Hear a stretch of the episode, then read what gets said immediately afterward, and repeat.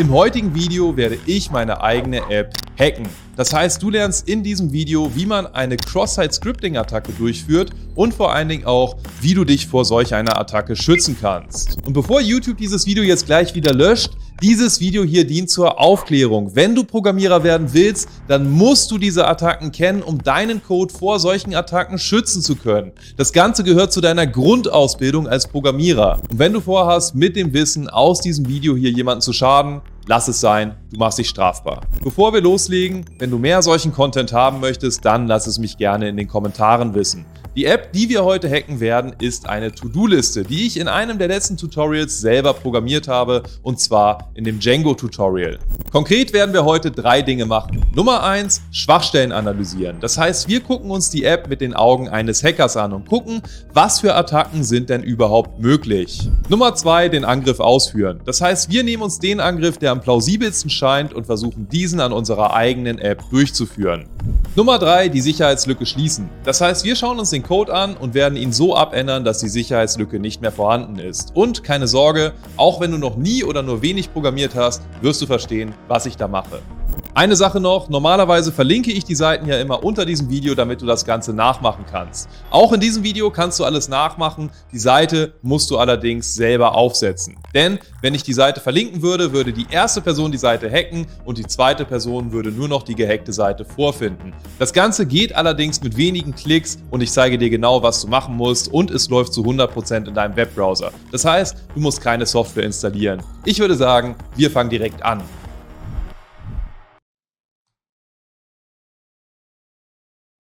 Das Projekt, das wir heute hacken werden, ist natürlich unter diesem Video hier verlinkt. Du findest das Ganze auf GitHub und wir müssen das jetzt irgendwie zum Laufen kriegen. Und das Gute ist, auch wenn wir jetzt keine Python-Entwickler sind und noch nie irgendwas damit gemacht haben, kannst du das Ganze in deinem Webbrowser innerhalb von wenigen Sekunden zum Laufen kriegen. Die Seite, die wir dafür verwenden, heißt Gitpod.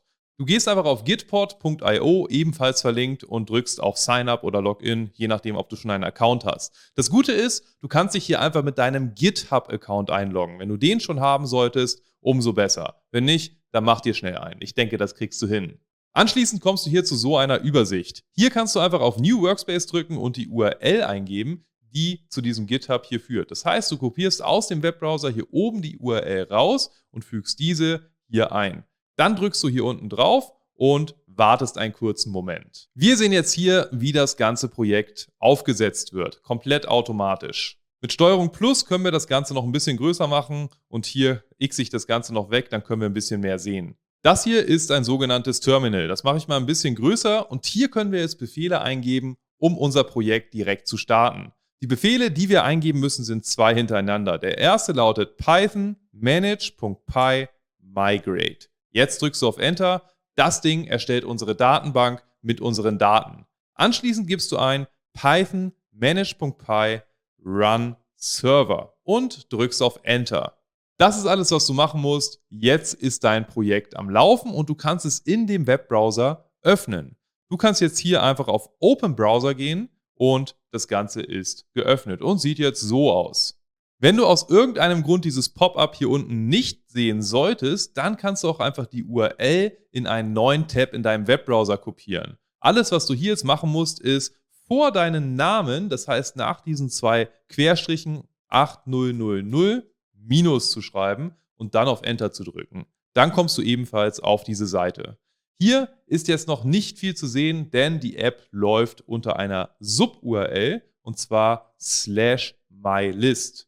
Das heißt, das Ganze gebe ich ein und nun habe ich meine App hier im Webbrowser laufen. Eine simple Einkaufsliste bzw. To-Do-Liste, wo man jetzt Aufgaben hinzufügen kann. Das heißt, ich drücke hier rechts unten auf das Plus und sage hier beispielsweise, dass ich Äpfel einkaufen möchte. Dann drücke ich auf Enter und sehe hier, dass Äpfel hier steht. Ich kann das auch checken und so weiter und kann hier auch neue Sachen hinzufügen. Das heißt zum Beispiel war Namen. Eine relativ simple App, die wir in einem Tutorial hier mal gecodet haben. Und jetzt müssen wir im nächsten Schritt, nachdem die App jetzt läuft, herausfinden, was für Sicherheitslücken denn in dieser App bestehen und wie wir da vorgehen könnten.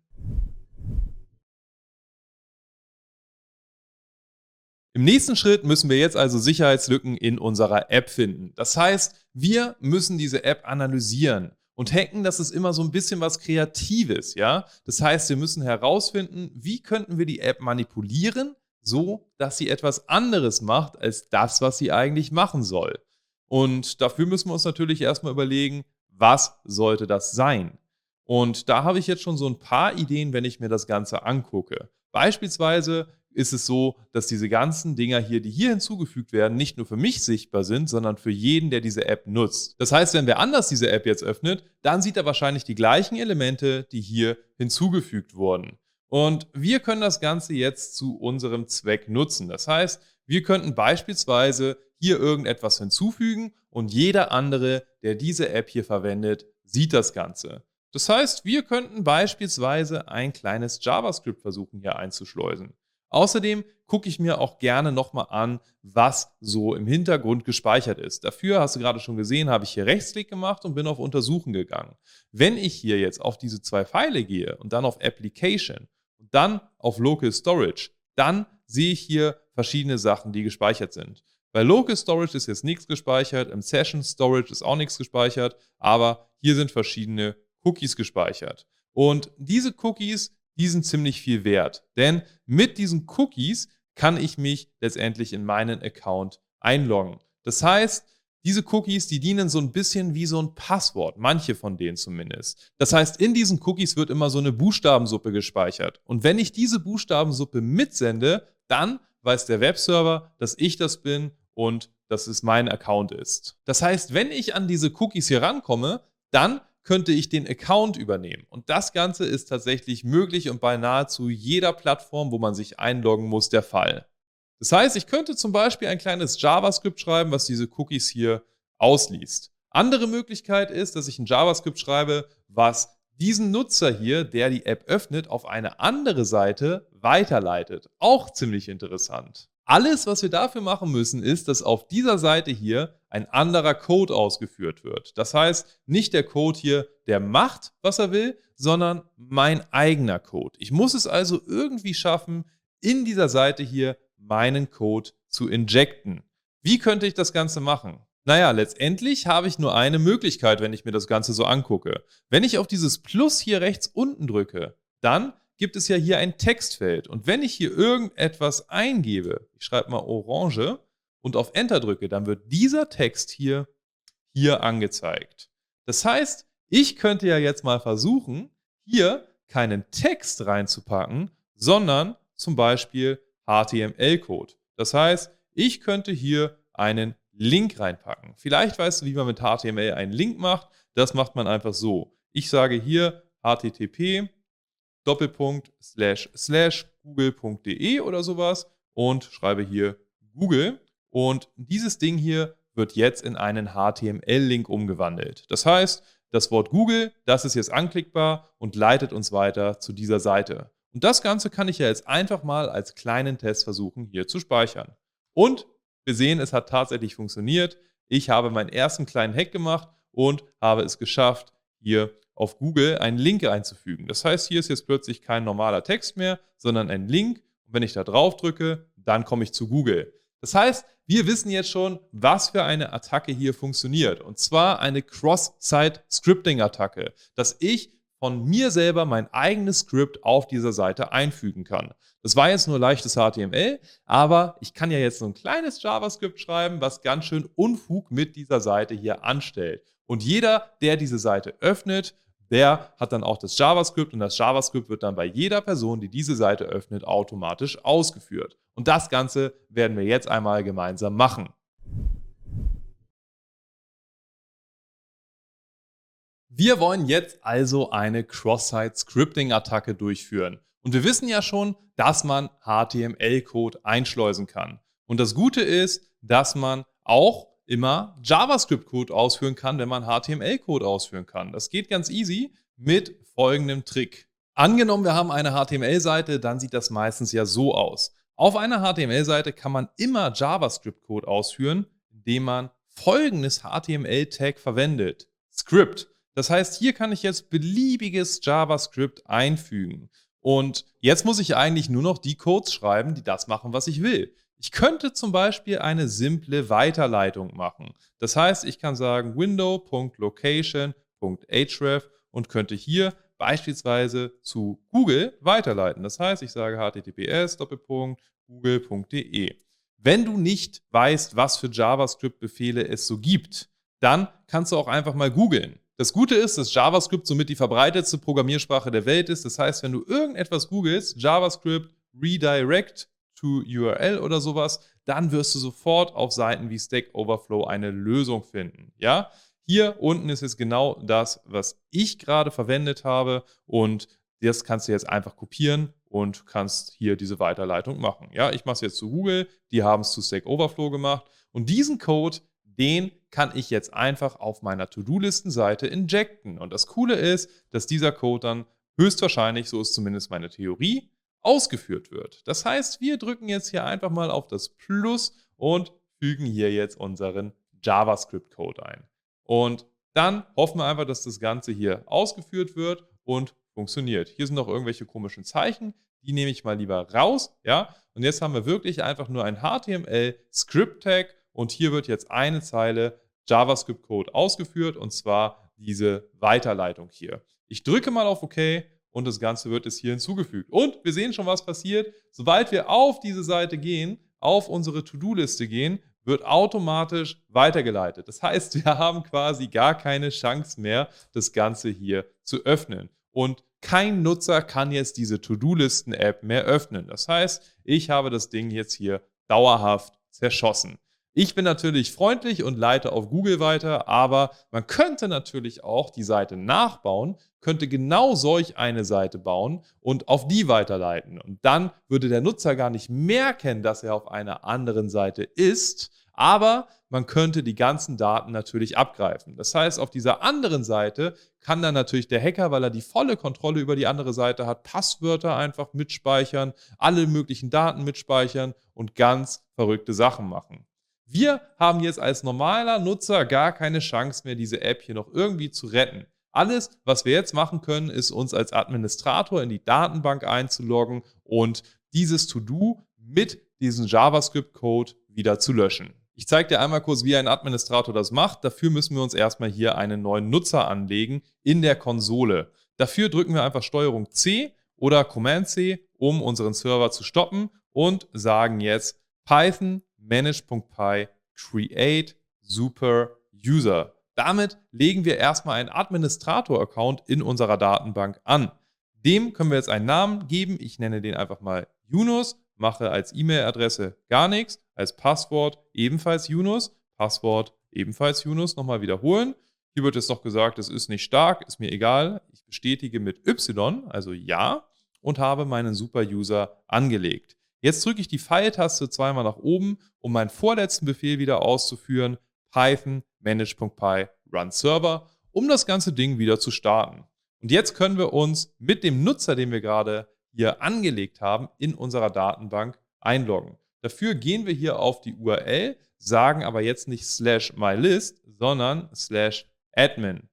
Und hier komme ich jetzt in so ein Interface. Hier gebe ich meinen Benutzernamen ein, den ich gerade angelegt habe, Yunus und Passwort Yunus, drücke auf Login und bin eingeloggt. Ja, hier kann ich jetzt einfach ein bisschen rumdrücken. Das heißt, ich kann jetzt hier auf Shopping Items gehen. Das ist meine Datenbank. Und hier sehe ich jetzt alle Elemente, die zu meiner Datenbank hinzugefügt wurden. Und wir sehen hier schon zwei Dinge, die nicht so cool sind. Und die lösche ich jetzt natürlich als Administrator wieder raus. Aber bis der Administrator das in der Realität merkt, kann schon einiges an Zeit vergehen. Genauso könnten wir übrigens auch an die Cookies kommen, womit wir dann den Account komplett übernehmen können. Das heißt, wir googeln einfach mal JavaScript Get Value of Cookie, suchen, wie man das Ganze macht und hier steht auch schon eine Funktion, die kann man dann einfach verwenden und dann bräuchte man noch ein zweites JavaScript, was diesen Cookie zum Beispiel per E-Mail an mich sendet. Ja, das ist ein kleinen Ticken mehr Aufwand, da bräuchte man wahrscheinlich so 20 Minuten für, wenn man ein bisschen Erfahrung hat, aber das Ganze ist auch definitiv machbar.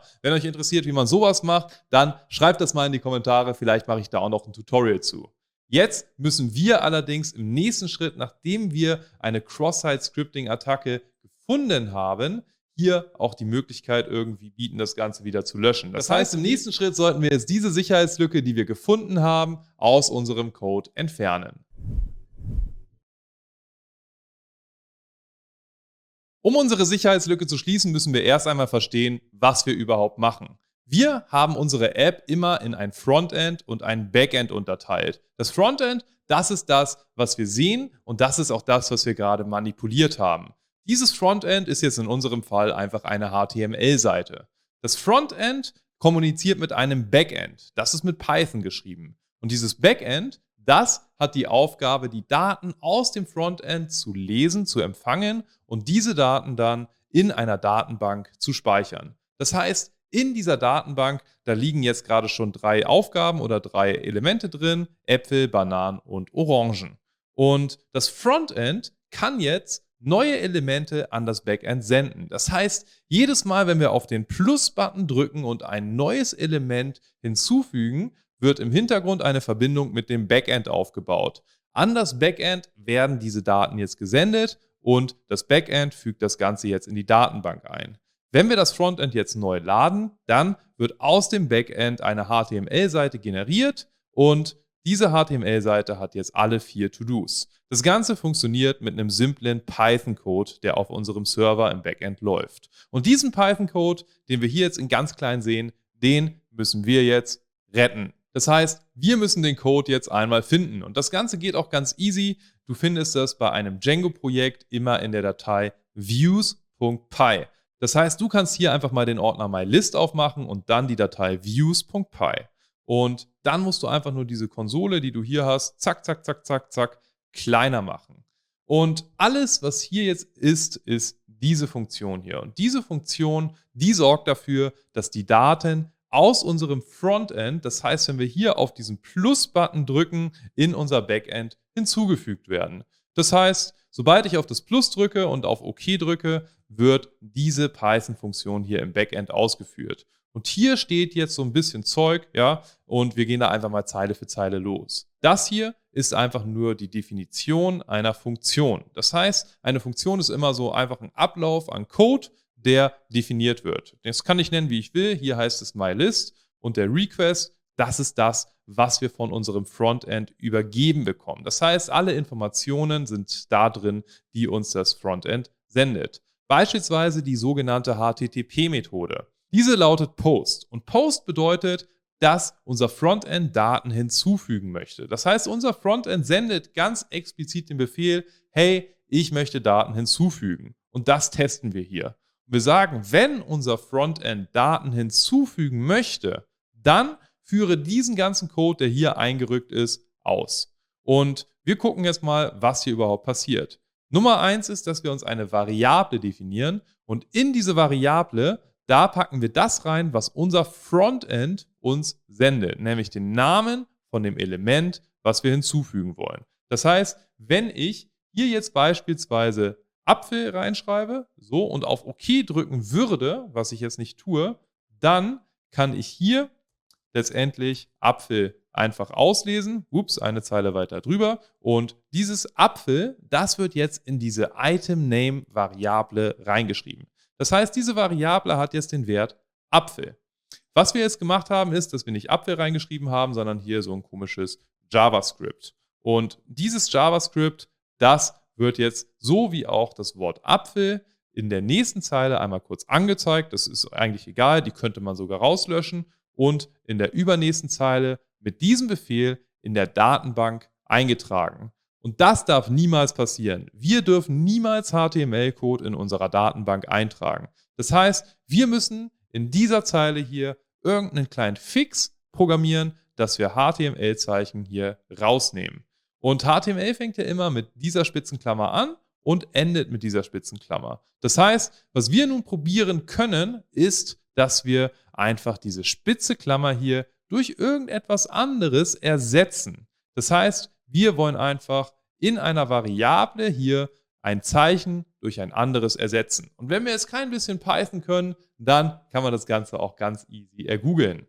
Ich gebe einfach bei Google ein Python und Replace und dann sehe ich hier schon genau, was gemacht werden muss. Zum Beispiel char in String. Char steht für Character, also ein Buchstabe bzw. ein Zeichen. Und nachdem ich das gemacht habe, kann ich hier auf die ersten Seiten drücken. Ich drücke einfach mal auf die allererste und hier steht schon, was wir machen müssen. Wir müssen hinter unserem String, das ist der Text, den wir empfangen haben, sagen Punkt Replace und müssen dann das alte Zeichen und das neue Zeichen reinschreiben. Das heißt, wir müssen diese Methode hier einfach kopieren. Das Ganze sieht jetzt, wenn du es nachmachst, wahrscheinlich easy aus. In der Praxis braucht man natürlich ein bisschen, bis man versteht, wie man das dann kopieren muss, wohin man das kopieren muss und was das Richtige ist. Genau deswegen haben wir bei uns in der Weiterbildung auch viele, viele Calls, wo wir uns genau damit beschäftigen und wo wir in deinem Code uns immer angucken, wie man das Ganze da am besten machen kann. Okay, wir müssen jetzt also hier das Ganze ersetzen. Das heißt, wir wollen hier jetzt ein Zeichen ersetzen und zwar sagen wir mal dieses Zeichen hier durch irgendetwas anderes. Ich ersetze es einfach mal durch zwei Unterstriche. Und nachdem ich das Ganze gemacht habe, können wir jetzt einfach mal gucken, was passiert, wenn ich wieder irgendeinen HTML-Code zu meiner Seite hinzufüge. Das heißt, ich gehe wieder zu der Seite, lade sie einmal neu, drücke auf das Plus und füge hier wieder HTML-Code ein. Hier steht der HTML-Code, ich drücke auf Enter und wir sehen, dass das Ganze jetzt nicht mehr als HTML-Code interpretiert wird. Denn diese öffnende Klammer, die ja einen HTML-Code beginnt, diese Klammer, die wird jetzt automatisch ersetzt durch zwei Unterstriche. Und das ist jetzt kein valider HTML-Code mehr und damit wird das ganze Ding hier einfach so angezeigt. Hier übrigens hinter Google genau das gleiche. Sieht jetzt nicht so hübsch aus, aber es funktioniert. Und man könnte da auch irgendwelche anderen Zeichen reinpacken. Man kann beispielsweise ein Zeichen reinpacken, was genauso aussieht, was aber nicht HTML-Code ist. So kannst du das Ganze fixen, relativ einfach. Ich muss dazu noch sagen, dass große Frameworks wie Django solche Cross-Site-Scripting-Attacken natürlich standardmäßig abfangen. Ich habe jetzt den Code hier so ein bisschen manipuliert, dass ich diesen Sicherheitsmechanismus ausgeschaltet habe. Gerade bei Anfängern passieren solche Fehler sehr häufig. Aus diesem Grund ist es wichtig, dass du dich vor genau solchen Fehlern schützen kannst. Wir haben es jetzt geschafft, eine Sicherheitslücke in einer Applikation zu finden, diese Sicherheitslücke zu testen und gesehen, okay, das Ganze funktioniert. Man kann diese Seite komplett hacken und übernehmen und die Logik komplett ändern. Und im nächsten Schritt haben wir uns den Backend-Code angeguckt und haben die eine Zeile identifiziert, die das Problem verursacht. Diese Zeile haben wir dann geändert und haben das Problem damit gelöst. Damit sind natürlich noch nicht alle Sicherheitslücken gelöst, sondern nur eine. Vielleicht gibt es noch mehr. Das heißt, man müsste natürlich alle möglichen Sicherheitslücken mal ausprobieren. Genau deswegen gibt es bei uns in der Weiterbildung auch ein komplettes Modul, wo wir die häufigsten Sicherheitslücken ansprechen und zeigen, wie du diese finden kannst. Wenn dich unsere Weiterbildung zum Programmierer interessiert, dann drück einfach mal auf den Link ganz oben in der YouTube-Beschreibung. Da kannst du dich informieren und da kannst du auch ein kostenloses Beratungsgespräch mit uns vereinbaren. Da können wir einfach mal miteinander reden und schauen, ob das Ganze in deiner individuellen Situation Sinn ergibt. Ansonsten drück natürlich auf Abonnieren und ich freue mich schon, wenn wir uns im nächsten Video wiedersehen. Mach's gut, dein Yunus.